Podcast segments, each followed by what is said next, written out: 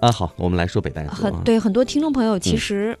还是蛮熟悉的，是吧？相是比之下，我觉得南戴河可能提的稍微少一些。少一点，所以呢，嗯南戴河有一些朋友觉得开发起来呢，比北戴河好像晚一些，所以现在去南戴河的时候，会觉得在北戴河比北戴河要好一点啊。嗯其实都差不多。呃，为什么说到北戴河呢？因为在这一季来北京旅游的朋友会选择就近找一个有海的地方，那就选择了去北戴河那。啊现在是人山对人海，又然是后暑期啊，对，在北嗯京走不远又没有办法走远的朋友呢，那他们可能也会选择北戴河。去下饺子呃，在北京坐高铁和动车都有嗯北戴河这一站要路过，所以呢，这时间很方便哈，就是半个小时二十分钟这样。嗯呃，所以呢，今天我们来聊一聊在眼皮底下经常会被忽视的北戴河哈。嗯，其实呢，河北各地都有很自己独特的文化艺术气质哈。没错，地处华北和东北两大交域、两大区域交通要道的秦皇岛呢，也是非常有名。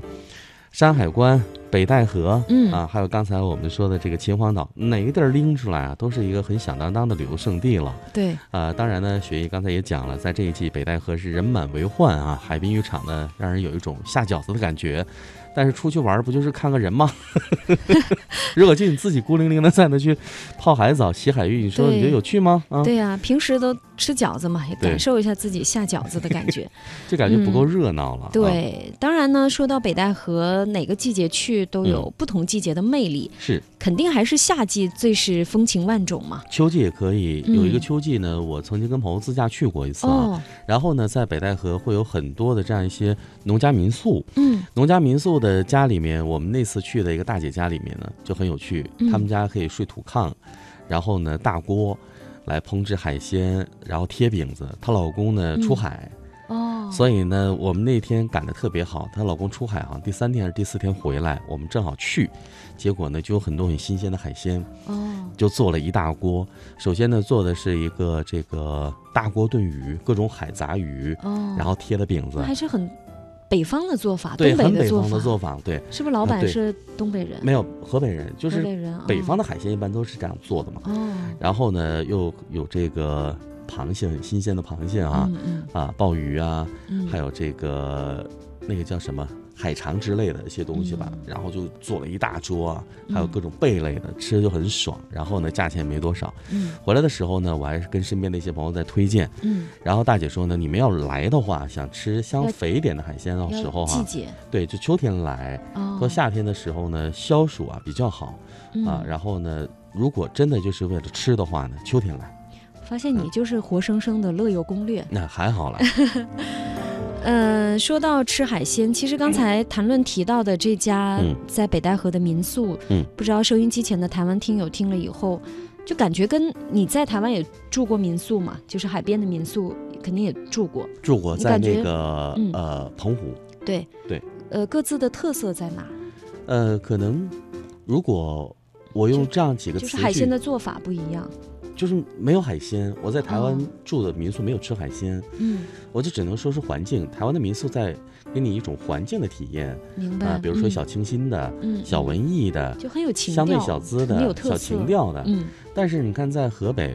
不说别的地方，就是北嗯戴河的民宿呢，它给你一种是回归到农家的，就是很朴实的，嗯很朴实、很接地气的。当地人是怎么生活的？你就是到跟了着就怎怎么么生生活活，嗯对，嗯没有丝毫的这个修饰、装饰嗯啊，也没有什么做作。嗯你来了之后，你也不需要说早上起来要把自己梳化 的很整齐或如何，嗯， 你甚至真的擦把脸、刷个牙，头发都不梳的，你就跑出去玩吧。对你啊你不刷牙也没人管，就是该吃海鲜还吃 海鲜，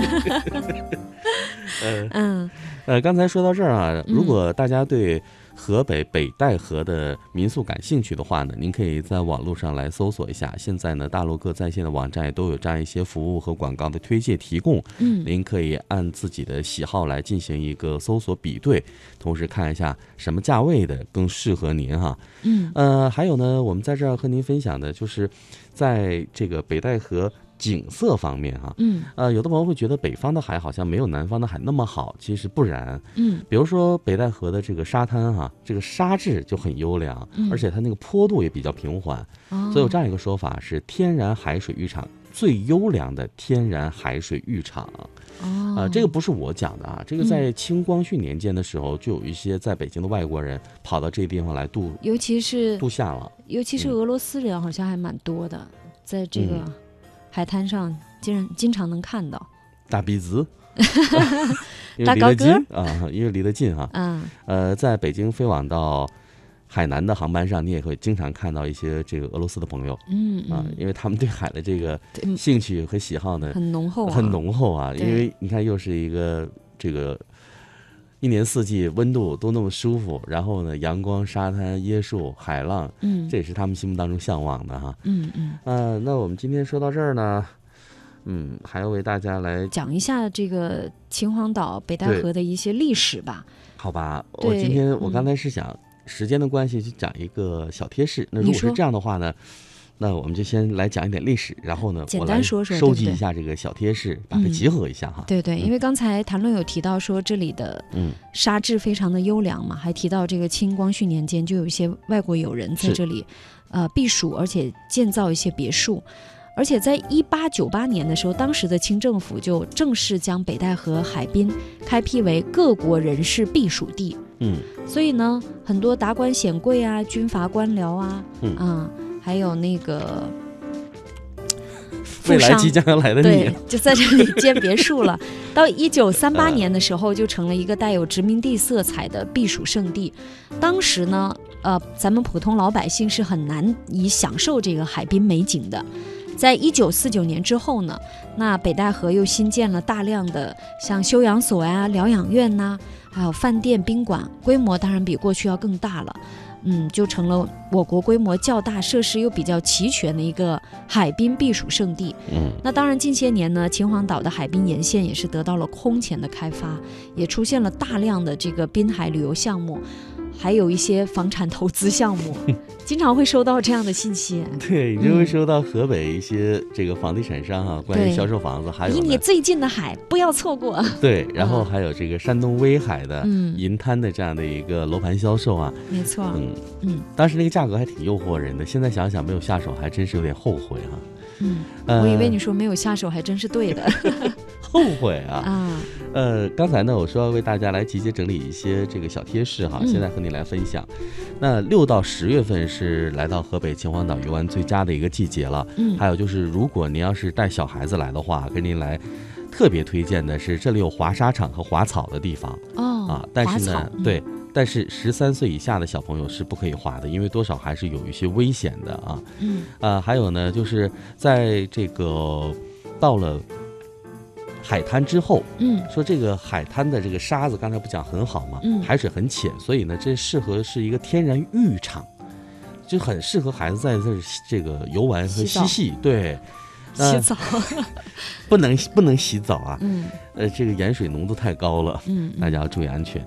还有呢，就是在交通上，这里的交通呢，坐公交就可以了。那例如哈，嗯在这个海滩，如果想要去这个南戴河的话，嗯，在当地坐三十四路公交车换二十二路就可以到，三十四换二十啊二二，，对啊，那站牌非常的清晰和明显。嗯，还有就是打车，嗯打计程车哈，嗯。呃，从这儿打到那儿，从那儿打到这儿，都跟不要钱似的。为什么呢？因为便宜啊。嗯 所以呢，各位在这儿，如果你要是不想去搭乘公共交通的话，那叫计程车，价钱也是非常合适的。嗯嗯，还有呢，就是各位在吃海鲜的时候呢，您尽量选择一些人比较多的哈嗯啊，因为呢，这个大家都是做了攻略的。如果您懒得看一些文字上的攻略和介绍的话呢，记住去人多的地方，一般情况下都没什么差池的。